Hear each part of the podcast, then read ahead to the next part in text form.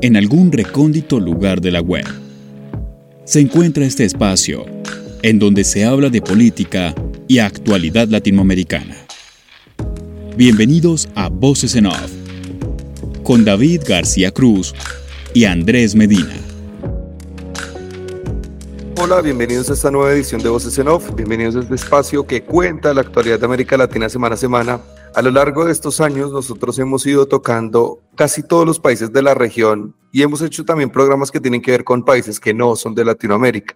Eh, este año eh, nos pusimos como tarea poder hacer todos los países y nos falta un par. Nos falta Guatemala, del que vamos a hablar hoy, nos falta Panamá y nos falta Uruguay.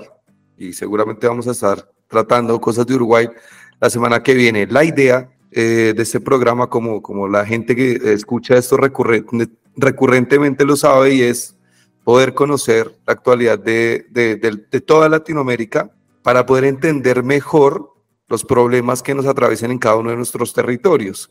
Entonces, eh, como esto es casi que de corte académico y hemos decidido ponernos esta meta de hacer todos los países, hoy estamos con Guatemala. Además, por otra cosa, y es que hace poco se eligió presidente, Bernardo Arevalo de León, ganó las elecciones y vamos a preguntarle a nuestros, a nuestros invitados quién es, qué espectro político maneja, qué ideología tiene, porque eh, o lo que uno cree o lo que uno escucha desde, desde Guatemala o más, no, desde Guatemala no, desde la CNN es que es de izquierda. Veremos si están así. También vamos a hablar acerca de todo lo que está ocurriendo respecto a lo que se podría llamar como una persecución judicial y es que el partido político de Bernardo Arevalo de León, Semilla, eh, ha tenido bastantes problemas, había perdido la personería jurídica, supuestamente por unas firmas falsas a la hora de, mm, concebir o de crear el movimiento en el 2018. Almagro, el número uno, el mandamás de la OEA, está en Guatemala para supervisar el proceso de transición entre Alejandro Gian, Gianmanetti, espero que lo haya dicho bien, eh, los invitados me corregirán. Ya Marjorie me está diciendo que no, lo dije mal, no importa, soy un analfabeto, pero eh, está revisando el tema del proceso de transición porque él asume que en enero Bernardo Arevalo de León va, a tener que asumir como corresponde, si no será un, fracaso de la democracia guatemalteca. Jan Matei, se llama el hombre, Alejandro Jan Matei. Lo importante es que aquí estamos para aprender. Y eso no solo es para los oyentes, sino para nosotros que hacemos este programa. Para nosotros también. Eh, bueno, este es a grandes rasgos el contexto, pero entonces también vamos a querer conocer cómo está Guatemala, cómo viven en Guatemala, cómo está la economía y, demás. Me parece que es muy interesante. Voy con el productor del programa, Andrés Medina. Andrés, ¿cómo le va? Hola David, iniciando este periplo por Guatemala, la primera vez que vamos a hablar de, Guatemala como tal, y, y, todo lo que circunda dentro de todo lo que es Centroamérica, hablar de la parte política, económica, social. Y hace poco eh, sucedieron las elecciones en, Guatemala, elecciones presidenciales, y quiero dar un panorama como unos datos importantísimos, así vamos haciéndonos como un ápice de lo que viene de aquí en adelante y saber en qué posición estamos ahora. En la primera vuelta, como es la primera vez que hablamos, eh, fue el 25 de junio. Aquí eh, hubo más de 5 millones 500 mil votantes. En la segunda vuelta hubo más de 4.200.000. Aquí vemos que fue el 20 de agosto, bajo un toque la participación electoral. Los votos válidos fue más de 4 millones y aquí eh, y el voto en blanco fue más de 52 mil. En la segunda vuelta, donde vamos a centrar de aquí en adelante, eh, Bernardo Arevalo, del partido Movimiento Semilla, en primera vuelta logró más de 600 mil votos. En segunda vuelta logró más de 200 eh, 2 millones, perdón, 2 millones 400 mil votos. Esto equivale a un 61%, que es grande, es un gran porcentaje eh, para una segunda vuelta. Lo sigue Sandra Torres, que es de la Unidad Nacional de, de la Esperanza. En la primera vuelta, ella logró 800 mil votos, y aquí es donde va el giro, porque en segunda vuelta logró más de 1.500.000 y logró el 39%. Así que con este panorama, con los dos eh, candidatos que llegaron a segunda vuelta, y en este caso eh, Arevalo como presidente electo, que tiene que tomar posesión el próximo 14 de enero, vienen un montón de, inconvenientes que están empezando a surgir hace unos días, así que la idea es tratar de, ver qué dicen nuestros invitados, hacer el análisis de lo sucedido o lo acaecido en las elecciones y lo que viene de aquí en adelante antes de la posesión de Bernardo Arevalo. Perfecto, voy a saludar a los invitados. Eh, Marjorie Fonan, eh, periodista guatemalteca. Hola Marjorie, ¿cómo estás? Hola David Andrés, muchas gracias y muy emocionada de estar en Voces en Off. Bueno, gracias. Eh, Alfredo Ortega, abogado. ¿Qué tal Alfredo? ¿Cómo le va? ¿Qué tal? Muchísimas gracias por la invitación y pues también muy emocionado de poder, poderles compartir un poco de este, este desmadre que se llama Guatemala. Eh, sí, no, es bueno, es bueno saber eh, de Guatemala también, porque le preguntaba yo a Marjorie antes de empezar a grabar eh, cuántos son y me dice 18 millones y el presidente ganó con un poco más de 2 millones. Entonces la primera pregunta que le quiero hacer a Marjorie es, ¿cómo está el panorama político? Son 18 millones, gana la elección con dos y medio, ¿con cuánta legitimidad? ¿No? Llega Bernardo Arevalo de León o va a asumir el poder en enero si, o sea, si bien ganó limpiamente las elecciones, obviamente, pero para 18 millones ganar con dos y medio me parece que es como poco. Bueno, David, eh, gracias por tu pregunta. Mira, yo creo que el hecho de que hoy estén tratando Guatemala en el podcast por primera vez dice mucho de la situación en la que estamos, ¿verdad? Eh, sé que el dato cuando decimos, bueno, solo dos millones y medio, ¿verdad? Se puede escuchar como un porcentaje pequeño. Eh, aún así quisiera agregar algo, y es que Bernardo Arevalo es de los presidentes que ha sido electo con la mayor cantidad de votos, ¿verdad? Hay muchas personas en Guatemala que consistentemente deciden no votar, hay muchas razones, ¿verdad? Hay razones estructurales, por ejemplo, la capacidad de los centros eh, de votación que no estén cerca, las facilidades que hay para empadronarse, y también hay una razón de personas que piensan que los partidos políticos no les representan. En esta primera vuelta electoral teníamos 21 candidatos a la presidencia, o sea, las boletas cuando ibas a, votar, yo no sé si en Colombia tenían esto también, ¿no? Pero parecían un cartón de la lotería. O sea, e, era una cosa que por oferta política no se estaba quedando la situación. Y te quisiera dar un dato más. La primera vuelta realmente no la gana Sandra Torres. La primera vuelta la gana el voto nulo. O sea, son estas personas que dicen no estamos satisfechos. Fueron prácticamente un millón de votos. Fueron 966 mil votos de personas que dicen nadie me representa, voto nulo. Alfredo, eh, gana el voto nulo en primera vuelta y uno dice tremendo dato. ¿Por qué surge este descontento con la política tradicional? ¿Qué, ha venido pasando? ¿Qué ha venido pasando en los últimos años para que, para que se den estos resultados electorales en donde un presidente gana con dos millones y medio de votos, donde no hay credibilidad en la política y quizá eso pueda desembocar en que no haya credibilidad tampoco en las instituciones? ¿Cómo lo ve usted?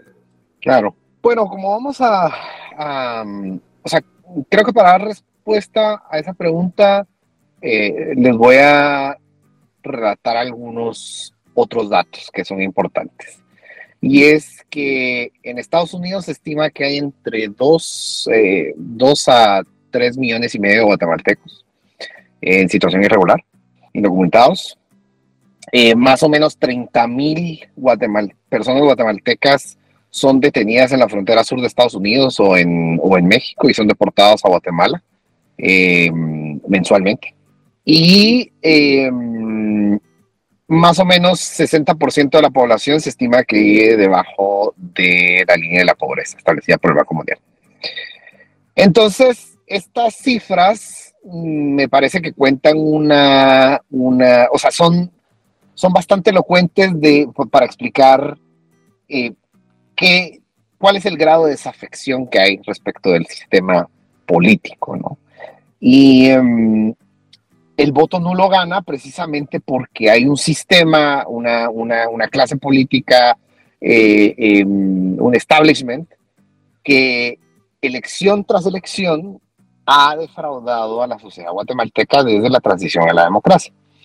Y entonces, bueno, digamos, es otra de las cifras que es interesante para efectos de, lo, de la primera pregunta que hacías, era comparar el, más, más que ver la población guatemalteca, es ver el, tamaño del padrón electoral versus el número de votos que se emitieron en la, en la, en la primera vuelta o en la segunda vuelta, ¿no?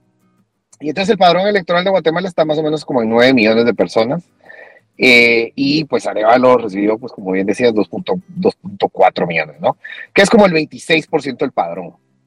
Eh, en términos históricos está como en el promedio, pero lo, digamos, lo que quería mm, traer a colación es que eh, el promedio no sube de 30%, salvo por dos elecciones muy excepcionales, la primera cuando se hubo transición a democracia, y la elección de 2015 que ocurrió en el contexto de enormes protestas ciudadanas, quizás yo diría, aquí Marjorie me corregirá, pero me parece que las protestas ciudadanas más grandes en la historia republicana del, país, que se encendieron como producto de una serie de escándalos de corrupción que fueron destapados por la Comisión Internacional contra la Impunidad en Guatemala, un órgano de Naciones Unidas, una agencia anticorrupción, digamos, eh, que trabajó en conjunto con la Fiscalía General y que descubrió que más o menos el 60% de, las, de, los ingresos fiscales de aduanas se estaban perdiendo en un, en un mega esquema de defraudación aduanera que involucraba a la vicepresidenta, al presidente y a diversos eh, actores del, del, gabinete, ¿no? del gabinete del presidente Otto Pérez Molina en aquel momento. Esa esa desafección que les, que les decía, digamos, que, que, está presente o ha estado presente desde antes de la transición a la democracia, pues se, se cataliza o se canaliza, si ustedes quieren. Y yo creo mm, que, digamos, un poco para regresar al tema de Arevalo, yo creo que esta es la primera vez que esa, esa desafección, ese descontento en contra de, de, de del status quo, ¿no? del establecimiento político, se canaliza en una opción político-partidista. Perfecto, Alfredo. Marjorie, yo quiero hablar precisamente de las dos posturas que tenían cada uno de los candidatos que llegaron a la segunda vuelta. Entonces, Bernardo Arevalo enarbolaba esas banderas de ir en contra de la corrupción que hay en Guatemala hace muchos años, es lo que hablaba Alfredo. Eh, mientras que Sandra Torres eh, de la Unidad Nacional de la Esperanza, ella hablaba muchísimo acerca de esas banderas que tiene Nayib Bukele referente a, la delincuencia y todo lo que sigue creciendo en torno a la violencia en, algunos países de, Centroamérica. Entonces vemos que eh, el tema de Bukele ha crecido demasiado, pero en este caso con Bernardo Arevalo, quien ganó las elecciones, habla en contra de, de, toda esa parte que tiene, por ejemplo, el presidente ahora. Quiero que nos hables puntualmente de qué fue lo que hizo Alejandro Yamatei ahora, porque más adelante queremos hablar acerca de lo que ha pasado ahora con el tema de dar la posesión a, Arevalo en enero y, los diferentes problemas e inconvenientes jurídicos que tiene ahora el movimiento Semilla. Entonces, Alejandro Yamatei, ¿quién es? ¿Qué hizo en estos años? Y precisamente eh, todo lo que hizo para que llegara en este momento Arevalo, hablando de que quiere ir en contra de esa corrupción que ha eh, llevado por encima la política en, Guatemala. Con gusto. Mira, la figura de Alejandro Yamatei, el actual presidente de Guatemala, es interesante y no deja de ser polémica. Él es un médico de profesión, había tenido experiencia reducida en la gestión pública en el sistema penitenciario. Después él está y es procesado por un caso también de, el caso se conoce como el caso Pavo Reales, eh, por extra, por, sí, por ejecuciones extrajudiciales. Y después de esto, él, él eh, se volvió en este constante candidato, ¿no? Que es algo muy habitual, creo que no solo en Guatemala, sino es un fenómeno en general en, en Latinoamérica de las personas que son candidatos recurrentes veces. Finalmente, él llega eh, al poder ahora, después de haberlo hecho con distintos partidos, llegó al poder con el partido Vamos, teniendo un apoyo muy interesante en el Congreso. El partido que lidera Sandra Torres, la UNE, ha estado votando consistentemente junto con Alejandro Yamatei. Esto es muy interesante. Alejandro Yamatei le gana la elección a Sandra Torres y aún así, hoy en día, el Congreso, vemos que estas dos bancadas votan juntas el gobierno de Alejandro Yamate, yo te diría que llega con las expectativas y con altas expectativas, ¿verdad? Un médico que está eh, liderando al país cuando llega la pandemia y tiene este gran momento de unidad nacional en el cual había una gran oportunidad, pero lo que hemos visto es em, algo bastante distinto, una decisión que marca fuertemente eh, la presidencia de Alejandro Yamatei es la decisión de mantener en su cargo a la fiscal general Consuelo Porras, de quien tenemos que hablar. No podemos hablar de las elecciones en Guatemala sin hablar de los nombres de Consuelo Porras y el fiscal Rafael Kuruchich, ¿verdad? O sea, así estamos en Guatemala, estamos en un contexto en el que los nombres de una fiscal y de un fiscal son igual de importantes que los nombres de los candidatos porque han sido igual de protagónicos durante este proceso electoral. Entonces, hay un malestar ciudadano muy profundo hay distintos señalamientos de corrupción en los que no, no, voy a entrar ahora porque creo que se nos irían los 40 minutos, pero sí te puedo decir que hay muy malestar y te voy a dar un dato. En una encuesta eh, para eh, decir Galo para la Fundación Libertad y Desarrollo, 76% de los guatemaltecos piensan que el país va por el camino equivocado. Y así es como valoran la situación actual de la presidencia. Ahora, ¿cómo llegamos de Yamatei a Bernardo Arevalo? Pues esto, es, esto es uno de esos casos eh, que se dan, yo te diría que una vez cada cientos de años. O sea, hace un año nadie en Guatemala sabía quién era Bernardo Arevalo. Muy pocas personas sabían quién era él. Y hoy en día absolutamente todo el país le conoce, ¿verdad? Entonces pasó algo muy interesante. Durante la primera vuelta, el Tribunal Supremo Electoral excluyó a tres candidatos que tenían altas posibilidades de tener pues, un número significativo de votos. Eh, Telma Cabrera, Roberto Arzú y Carlos Pineda, quien de hecho iba al, líder de las encuestas. Entonces, tú, tú, entiendes cómo Bernardo llega a la segunda vuelta, como el presidente electo Bernardo Arevalo llega a la segunda vuelta cuando entiendes que había tres actores clave a los que no se les permitió participar. Alfredo, una sola palabra, con todo lo que sucedió y nos dio el panorama Marjorie, eh, ahora con el, eh, el movimiento Semilla, pero low fair. Podríamos hablar de utilizar eh, esas herramientas judiciales para tratar de, meterse en la política y lo que sucede con el partido Semilla y en este caso con Arevalo? Claro, fíjate que le diste a mi, le, diste a mi yo académico, ¿no? Porque, eh, eh, digamos, aquí no es por, digamos, es solo un poco para contextualizar. yo soy profesor de Derecho Internacional y de Derecho Constitucional comparado. Y en algún punto de mi vida me interesé mucho en esto del offer, pero un poco porque no me gusta el término en términos teóricos. Es difícil de operacionalizar y todo, o sea, el offer puede ser una cosa puede ser todo. Eh, lo es todo, no es nada. Entonces a mí no me gusta el offer. Para efectos de lo que pasó en Guatemala, me parece, o lo que está pasando en Guatemala, me parece que es más fácil eh, y más útil epistemológicamente hablar de una persecución política en contra de no solo los eh, eh, integrantes del, partido político Movimiento Semilla, sino un esfuerzo sistemático por parte de la fiscal general que mencionaba eh, Marjorie, em, en contra de operadores de justicia, jueces, fiscales, defensores de derechos humanos y cualquier persona que se perciba en oposición de la coalición gobernante. ¿A qué me refiero con esta coalición gobernante? Bueno, en el, resumen así ultra ejecutivo para su audiencia es que en el 2017 se consolidó una coalición variopinta para asegurarse impunidad frente a los casos que estaba avanzando aquella Comisión Internacional contra la Impunidad en Guatemala que les mencionaba. Eh, esta, esta, comisión empezó a perseguir actos de corrupción y tanto a funcionarios corruptos como a corruptores, y se consolida esta coalición gobernante que coloquialmente la gente le llama el pacto de corruptos, y que es lo que explica que un partido em, tan disímil, por lo menos en, términos nominales, como la Unidad Nacional de la Esperanza, vote en conjunto con su opositor político en, un momento dado, que era el partido, eh, vamos, de, eh, Alejandro Yamate. ¿Cuál es el factor de cohesión de esta, de esta coalición gobernante? Es asegurarse impunidad y desmantelar eh, todos los éxitos que se lograron durante la presencia de esta Comisión Internacional contra la Impunidad de Naciones Unidas. Em, en ese contexto es que se enmarca la persecución en contra del partido político Movimiento Semilla ya tenemos varios años de eh, estar observando cómo mm, literalmente cientos de eh, jueces, fiscales, periodistas, defensores de derechos humanos, etcétera, etcétera, como dije, han salido del exilio, han sido encarcelados o han sido procesados por parte de eh, la, fiscal general Consuelo Porras.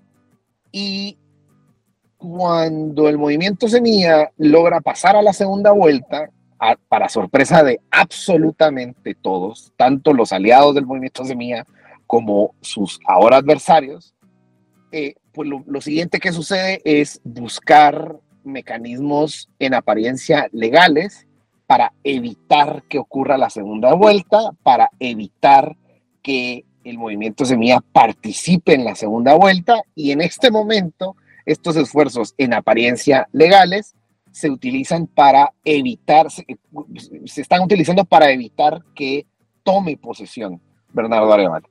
¿Quiénes promueven estos esfuerzos, llamémosle abrocomías legales?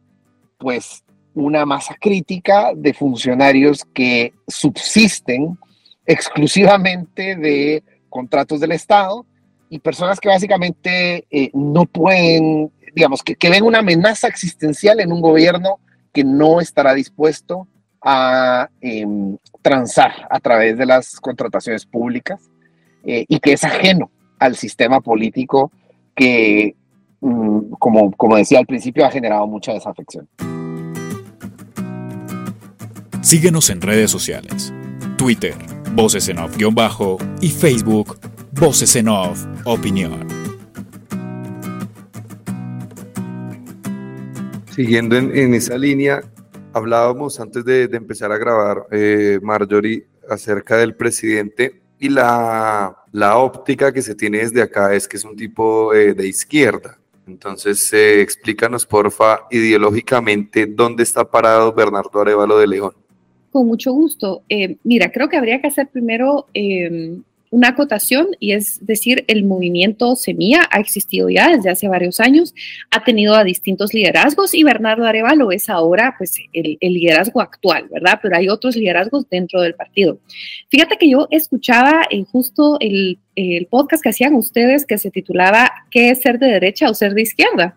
Y voy a retomar un poco de lo que se conversaba ahí. O sea, si nosotros tomamos bajo el eje de libertades individuales y libertades de mercado y analizamos la propuesta de Bernardo Arevalo, con quien te digo, he tenido la oportunidad de entrevistarlo y de escucharlo en persona en diferentes ocasiones, te puedo decir que es un político de centro.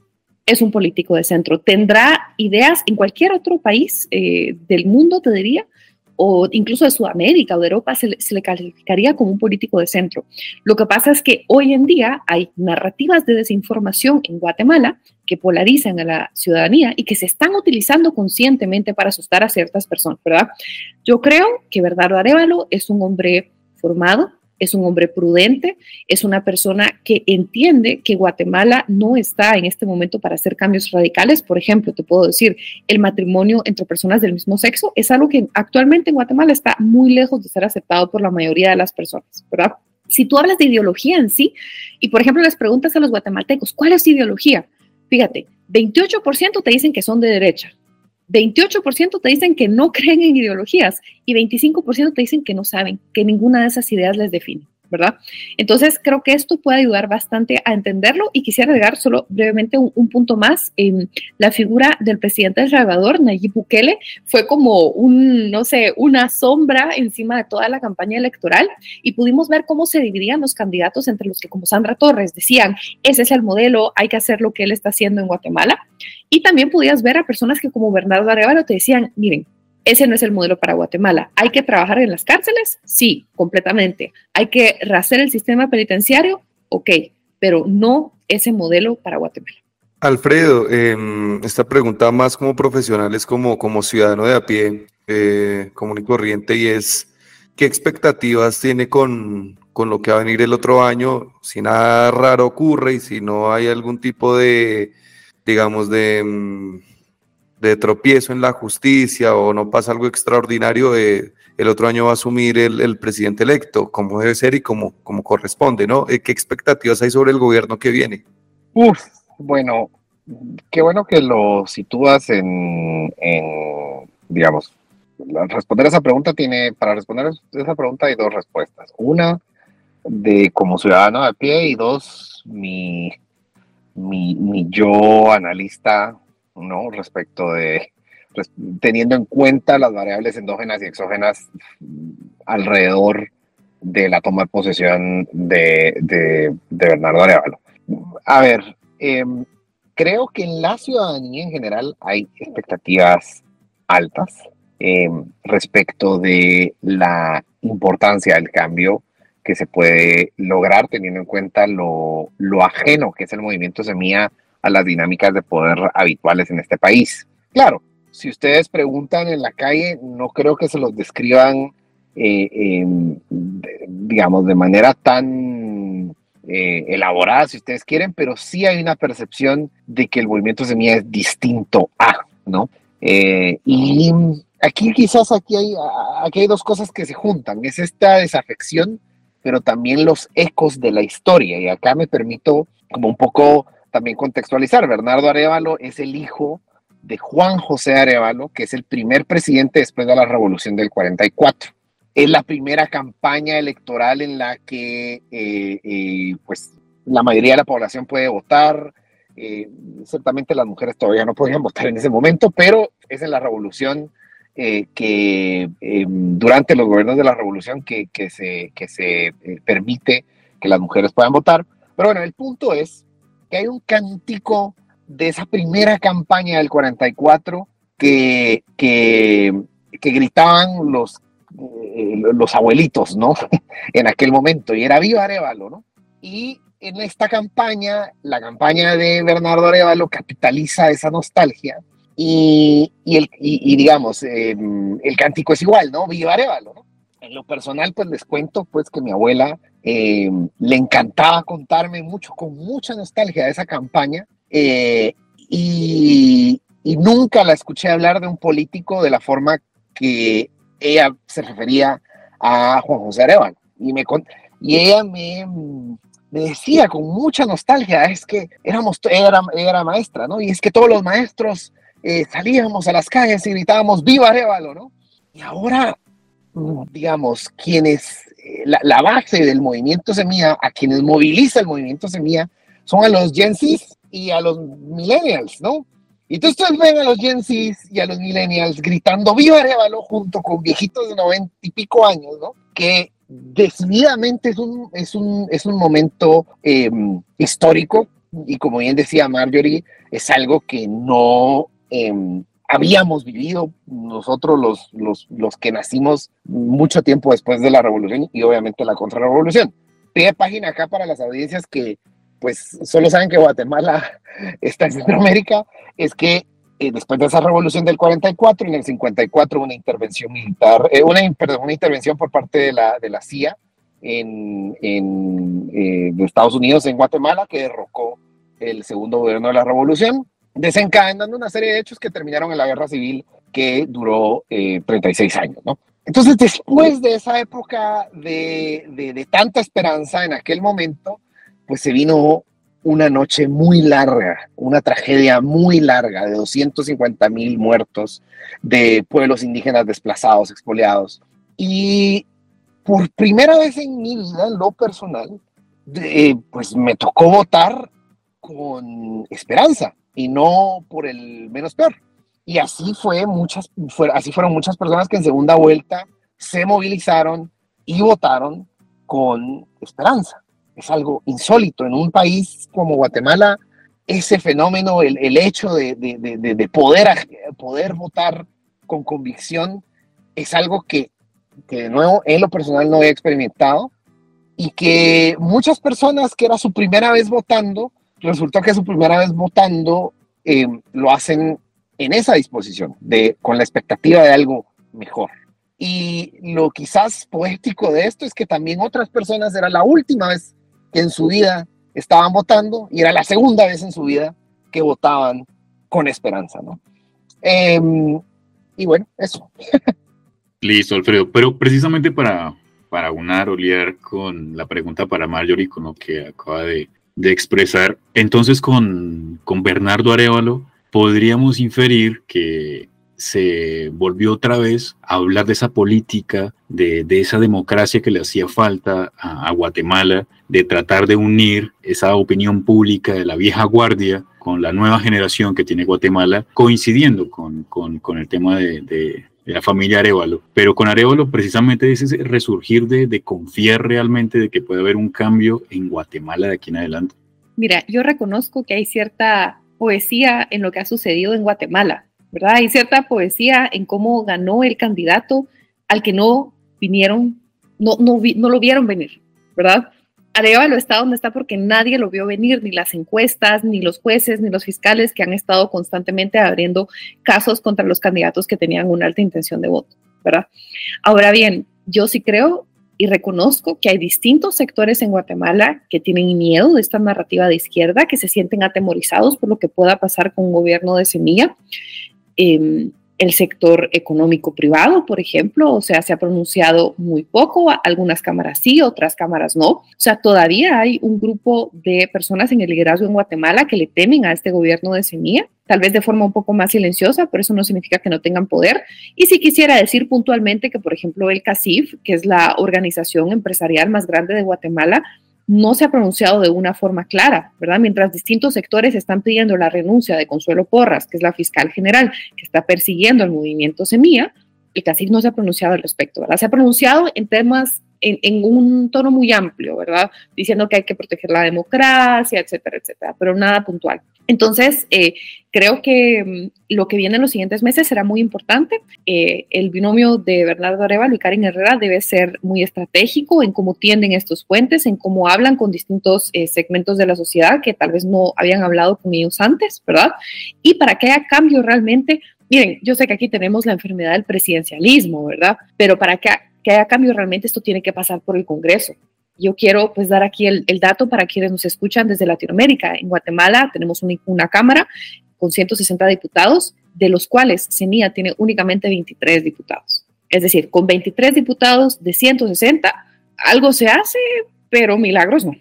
Y sí, ahí hay algo de, coherencia que igual de pronto más adelante lo vamos a tocar, cómo vaya evolucionando eh, el gobierno o el futuro gobierno de Arevalo. Pero Alfredo, para, para finalizar, eh, ya que se toma muchísimo el nombre de, Consuelo Porras, que es importante hablar de ella, porque hay tres personajes de los cuales Arevalo siempre nombra con insistencia. Uno de ellos, que es la fiscal general Consuelo Porras, el fiscal Rafael Curruchiche y el juez Ben Alfredi Orellana. Ellos tres han tenido bastante injerencia dentro de lo que ha sucedido últimamente con lo que ha sido el movimiento Semilla y lo que pueda pasar con Arevalo de aquí a lo que puede ser la futura posesión el 14 de, de enero. Sí, bueno, acá vuelvo a, a mi sombrero de analista, ¿no? Quizás mi respuesta anterior era expectativa como ciudadano, ok. Pero ahora volvemos a, a, la frialdad de los datos y de, la, y de los hechos. Y, y bueno, en, en, conjunción con lo que decía Marjorie, ¿no? De que, mm, digamos, el, un eventual gobierno de Arevalo la va a tener extremadamente difícil solo solo en el Congreso, pero no solo en el, digamos, solo viendo el Congreso es extremadamente difícil, pero si volteamos a ver otras instituciones, la Corte Suprema de Justicia está designada, eh, es una Corte Suprema ad hoc que ha sido ampliamente considerada como eh, por diversos eh, organismos internacionales como la Comisión Interamericana de Derechos Humanos con, sin, sin garantías de independencia e imparcialidad, y así con muchos jueces y, como bien señalas, la fiscal general, ¿no? Eh, y mmm, aliados, el fiscal Curruchiche y, y, no solo el juez Ferrer Orellana, sino que hay una masa crítica de jueces penales que, que han sido sancionados por Estados Unidos, de paso se ha dicho, por su rol en esta persecución sistemática de defensores, operadores de justicia, eh, eh, opositores o personas percibidas como opositoras, ¿no?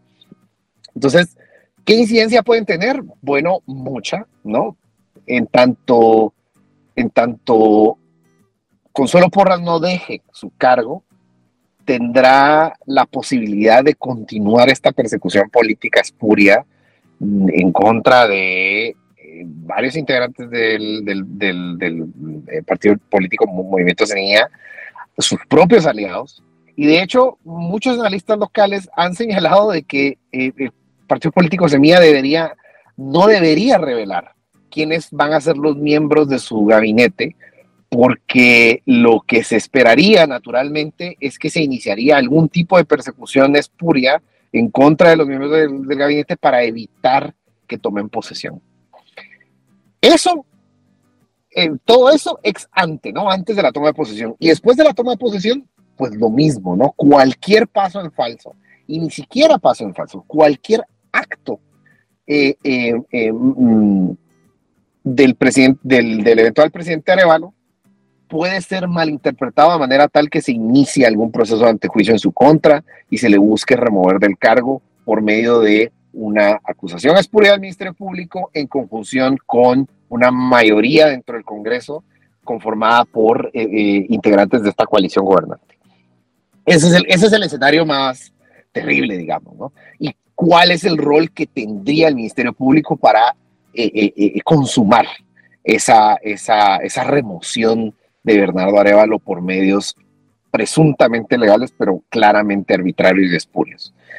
Em, así podemos detenernos y, grabar otro podcast de todos los escenarios dantescos y todos los escenarios terribles en los que se podría eh, eh, truncar o evitar eh, que, que el gobierno de Arevalo dure cuatro años o que, o que se mine sistemáticamente la gobernabilidad por medio de, em, procesos penales espurios y persecución política eh, y el uso abusivo del derecho, del derecho penal en general.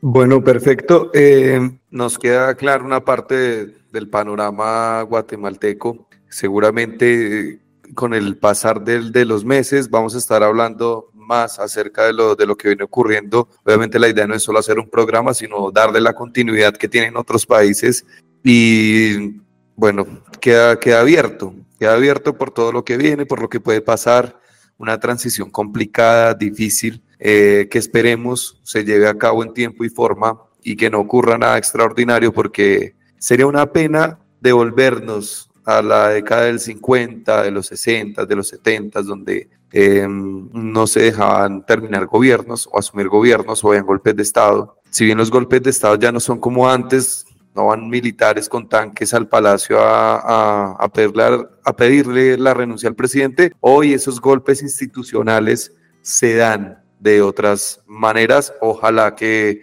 que Guatemala no sea, no sea el caso, no sea el caso porque es el único país donde ocurren estas cosas y estas persecuciones judiciales. En Argentina también ha ocurrido, eh, con causas casi que inventadas.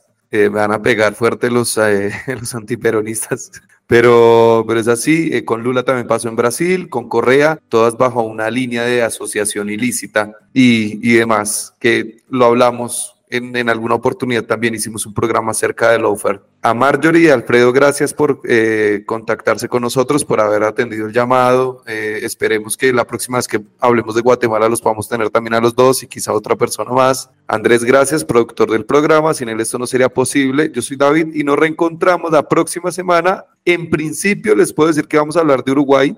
Eh, estudié bastante el tema. Yo pensé que íbamos con Uruguay sinceramente. Y Andrés me dice, vamos con Guatemala. Fue difícil, fue difícil. Eh, pero la próxima semana vamos con Uruguay, a menos de que algo ocurra y eso, digamos, nos desvíe la, la agenda que ya tenemos presupuesta, entonces hablaremos de, de eso. Eh, gracias y hasta luego. Chao.